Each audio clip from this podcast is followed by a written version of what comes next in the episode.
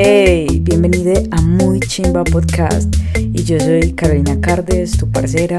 Hoy me levanté temprano y es raro en mí porque normalmente aprovecho cuando no tengo compromisos laborales para poder dormir hasta que la cama se canse de mí. Hoy hizo sol, así que me dije, voy a leer un rato. Hay un libro que llevo como 15 días tratando de terminar y hoy va a ser el día. Me terminé Quemar al Miedo de Colectivo Las Tesis. Cuando terminé hice los quehaceres de mi casa porque mi empleada se llama Diana, o sea yo, Diana Carolina. Y para relajarme un rato, después de una trapeada de 30 minutos, como buena tía que se respete, me puse a sembrar unos piecitos de suculentas que me regalaron. Ya entrada la tarde hice un live en TikTok y hubo alguien que dijo le gustaría saber más de mí en el amor. Así que mejor decidí venir a contarlo acá en confianza entre vos y yo.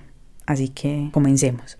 Empecemos de atrás para adelante. Después de que salí del closet como a los 18 años tuve una etapa de amor y sexo desenfrenado donde le hice daño a muchas mujeres. También eso me hizo muy popular. Mejor dicho, si algún día viste la serie The L Word, yo era Shane, que todos lo amaban pero también todos lo odiaban. Y tuve muchas Carmen, donde pues no fui responsable emocionalmente. Y quiero saber yo también qué significaba la responsabilidad emocional.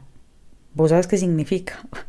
Creo que deberías saberlo. Cuando menos pensé ya estaba noviándome, pues como permitiéndome amar y ser amada, porque eso es delicioso desde que se ha correspondido, claro. Tuve novias, no muchas porque me convertí en alguien de relaciones estables y largas, hasta que después de que pasaran años y llegara a convertirme en adulta, después de salir de una de esas relaciones que es soltera, perdoné y me perdoné, agradecí lo aprendido y me desentucé. Y luego de eso hice un reset. Sí, paré pienso que ese ha sido el mejor regalo que me he dado, para, para mirar hacia adentro, o sea, para mirar hacia adentro de mí y allí comencé a volver a hacer las cosas que me gustaban, porque en relaciones tan largas es muy común que uno se despersonifique, volví a mis viejos amigas, a mis viejos amigos, comencé a viajar y el resto pues te lo conté en el capítulo pasado. Me ocupé de mi físico, de mis sueños, de mis pasiones y después de un tiempo estaba lista para conocer personas. Esta última parte suena muy fácil, pero qué puta desgaste es conocer gente nueva, parce, no. Yo nunca he sido una mujer coqueta, pero sí me gustó mucho. Entonces, para que no confundas una cosa con la otra, ¿tú me entiendes? No soy de echar miradas, ni de escribirle a mujeres, ni de cortejar a nadie, porque le temo mucho al rechazo. Le temo que me digan que no. Aún, qué bacano, un besote, todo bien, como el pibe. Y eso está mal, porque no todas las personas que a uno le gusten tienen que estar en la misma sintonía que uno. Parece mejor dicho, he tenido vida sexual y amorosa pura suerte. Bien sea porque me haya interactuado con la chica que me guste y ella me coquetee. Así que en ese sentido sí me siento preparada para corresponder, para demostrar que también estoy interesada, para guiñar el ojo de vuelta, pero jamás para tomar la iniciativa. Soy una hueva. Lo sé. lo intenté todo para darme la oportunidad de conocer personas, así que salí a sitios LGTBI, hasta caí en las redes de Tinder, pero tampoco me funcionó. Amigas me presentaron otras amigas, es más, tuve relaciones a distancia, salí con personas más jóvenes, de mi misma edad, personas con más títulos que un libro y no me funcionó. Parece llegó un punto en el que ya estaba cansada de lo mismo y de seguir buscando algo que probablemente no iba a encontrar, porque estaba predispuesta primero y segundo porque en definitiva tampoco estaba completamente disponible para hacerlo. Y pasaban los años y con ellos las preguntas de otras personas como ¿para cuándo la novia? ¿No será que eso es muy complicada? ¿Es porque eres muy bandida? No faltan esas preguntas cuando una está soltera, como mierda. Además de que ya estaba frustrada porque yo quería amar y a la vez tener sexo sucio con la misma persona, pero no la encontraba, me tenía que aguantar a las otras personas opinando de mi vida, como si fuera la vida de ellos. Y te cuento que de las relaciones anteriores aprendí un montón de cosas y te voy a compartir un poco de ellas. Espero que ojalá te sirvan. Una de ellas es la privacidad.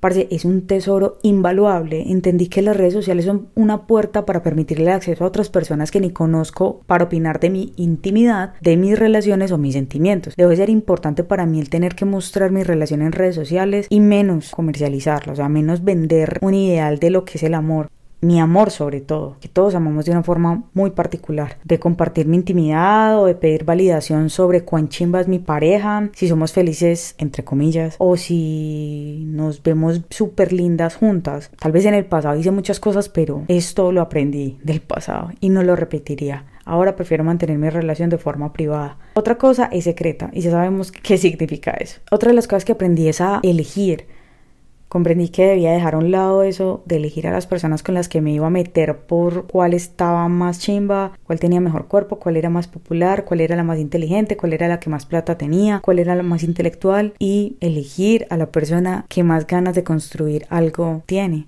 a quien más le suma mi proyecto de vida y a quien está en la misma sintonía que yo. Eso es lo verdaderamente importante. Otra, la individualidad. Eso es lo innegociable para mí, mi libertad, mis pasiones, mis amigos, mi esencia, mi trabajo, mis viajes, mi música, mi familia, mis proyectos, mi contenido en redes sociales, mi pasado, mi futuro. Eso solo es mío, ese es mi poder. Y marica, no me preocupa ser complicada. Me encanta hacerlo y quien esté conmigo tiene mucho en que entretenerse para descifrarme porque soy poco predecible, soy como el clima de Medellín.